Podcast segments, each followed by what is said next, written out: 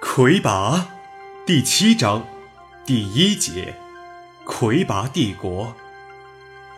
迷林在取得冲天硕的那个晚上，并没有随破空飞艇飞回灵山，他确实是和齐红三、秋落木一起上了墨拓人为他准备的飞艇，但飞艇不久之后就在南面的折族地区降落了。迷林和齐恒三下了飞艇。而从千草沼泽登陆的那二十七位妖侠登上飞艇，与秋落木一起飞回灵山。这是由齐恒三在飞艇上与迷林和秋落木一起制定的行动计划。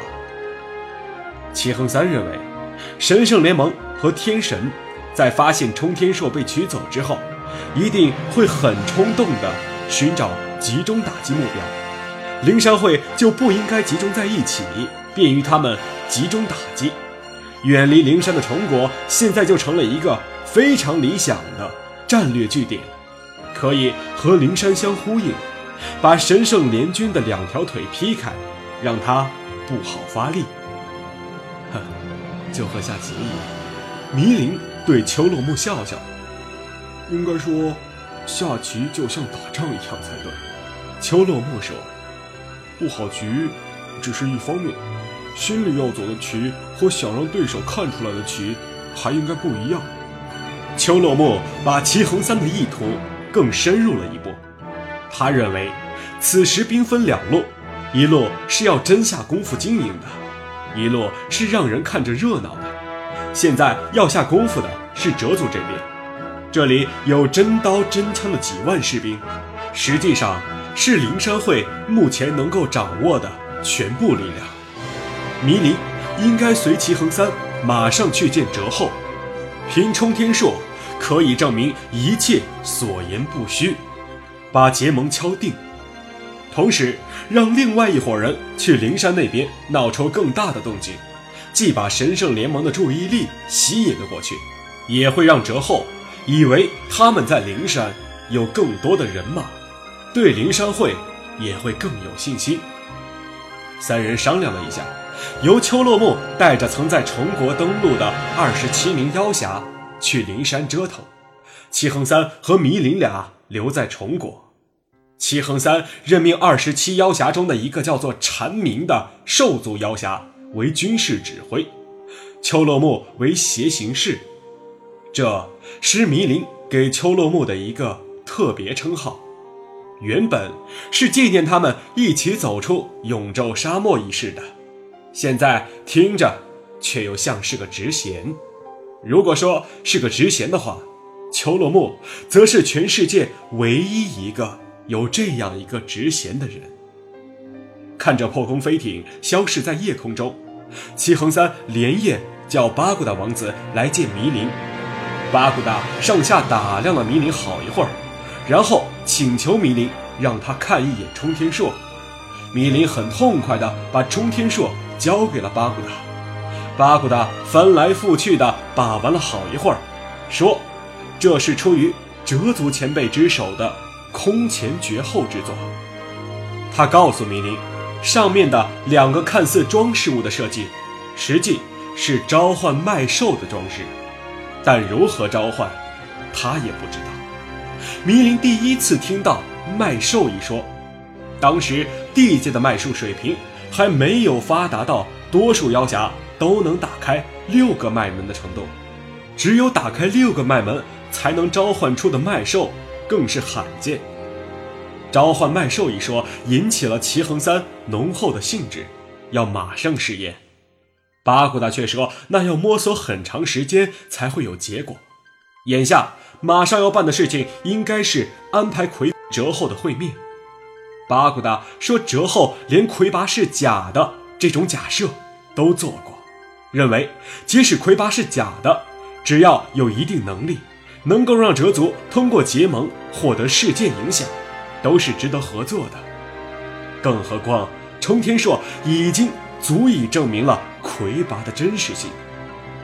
迷林对折后的结盟举措很赞赏，认为哲后确实是一位很有战略眼光的元首。第二天一早，弥林即与哲后会见，整个过程很简短。哲后称弥林为尊敬的陛下或盟主陛下，希望弥林能够按照他们的约定，早日称魁拔大帝，并且在灵山会总部灵山地区安排哲族军队常驻。八古大王子作为崇国派出的盟国代表，要经常与魁拔大帝同时出现在世人面前。弥林欣然同意，然后就与八古大商议如何分期分批的把哲族军人运往灵山。八古大认为永昼沙漠是哲族人无法穿越的，只能通过木头人的商船，经海路进入长梦之河。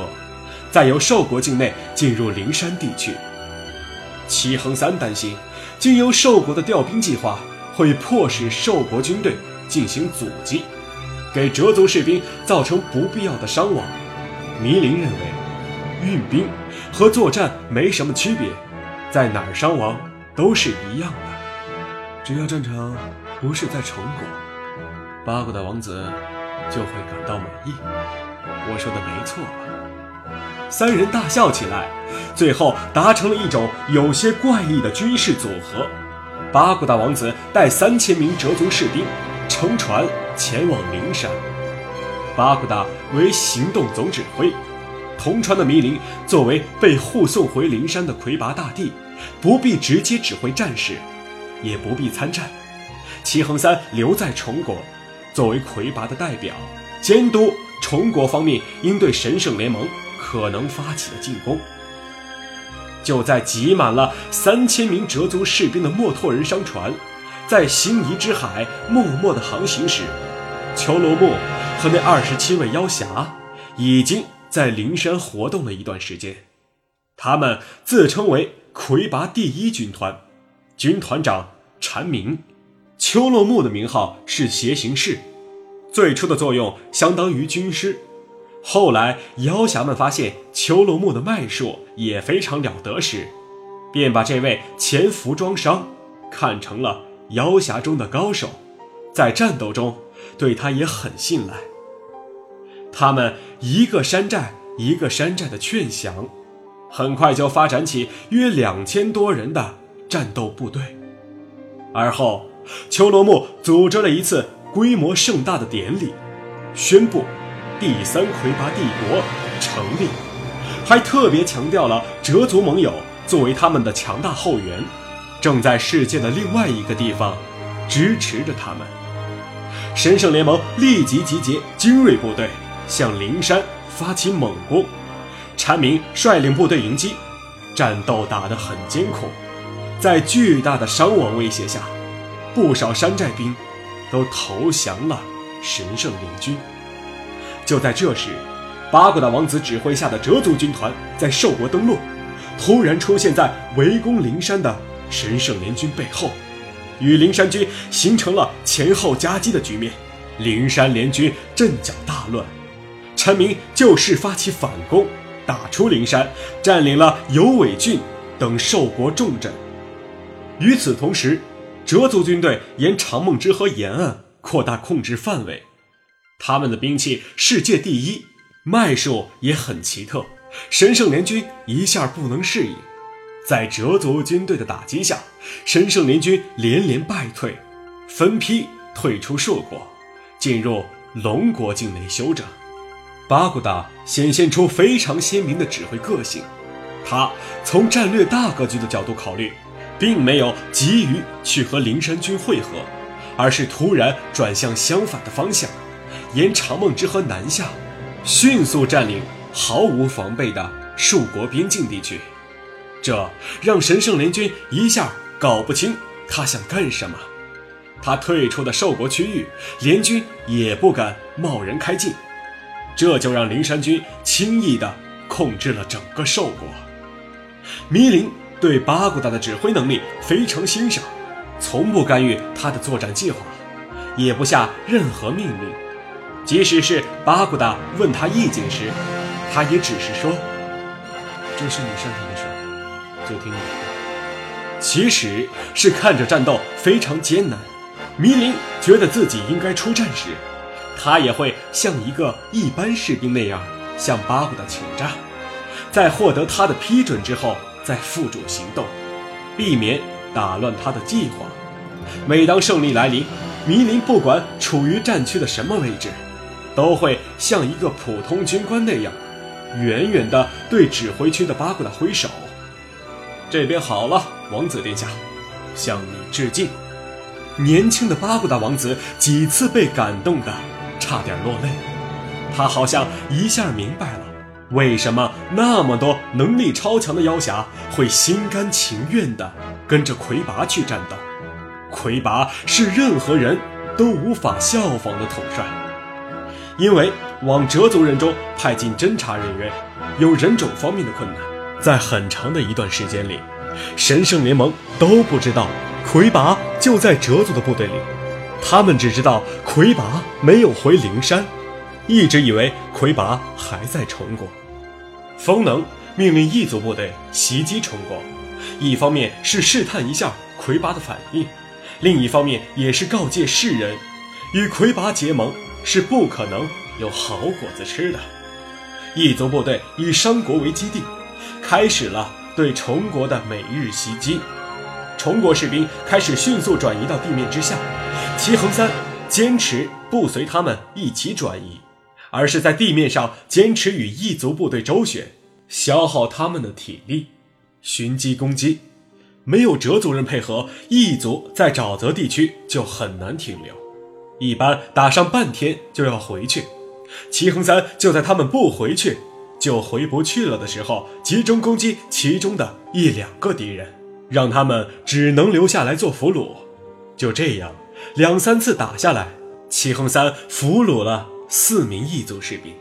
齐恒三一个人的胜利鼓舞了哲族人，哲后宣布，勇敢的保卫崇国领土的齐恒三是哲族英雄，享有哲族王族的特权。我们是魁拔的盟友，就要有盟友的样子。齐恒三阁下就是我们的榜样。你们也要像他那样勇敢战斗，让世人从此不敢小看哲族。哲后下令，今后地面上必须留有一定的哲族士兵与敌人作战，地下部队要做好轮换和补充，以防止神圣联盟趁机占领地面区域。同时，他任命齐恒三为地面作战总指挥，所有留在地面的哲族部队。都要听他号令。齐恒三并不具备集团作战的指挥能力，有了一些可以指挥的士兵之后，他反而被缠住了手脚。在接下来的一组每日攻击中，哲族士兵伤亡很大。就在这时，向灵山运送兵员的墨拓人商船开了回来，准备按计划运送第二批两千名士兵去灵山。随船前来接应的灵山会士兵只有一个，就是迷灵。原来，在墨拓人商船准备返航运送新兵员的时候，按计划应有一百名士兵随船，以备途中可能会遇到袭击。迷林认为巴古达那里应该有尽量多的士兵可用才好，就要求用自己来代替那一百名士兵随船押运。巴古达只能同意。迷林了解到崇国受异族士兵每日袭击的情况后，决定率齐恒三一起主动向商国进发，不让异族部队能那么方便的在那里随时起降。齐恒三认为这个方案很好，但对迷林来说很危险，就希望折后能派出更多的地面部队人员配合行动。折后闻讯立即同意，认为能跟魁拔一起作战。是哲族士兵的光荣，也是向世人宣传哲族的大好机会。就让哲族士兵自己报名，结果有五百多名哲族官兵愿意参与这个不朽的功业。我要告诉你们一件事：我与商国的商会会长有过一个约定，那就是不会让商国的土地成为战场。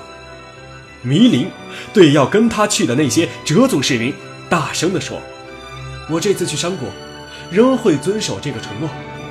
我只是要见到异族统帅，让他对虫国发动的攻击负责，而不是把战争带到那里。所以，一路上对任何攻击，我只做防御性抵挡，而不会还击。你们要跟我去的，也得像我一样，被动挨打，而不能主动攻击。你们好好想一想，做不到的就别跟我去。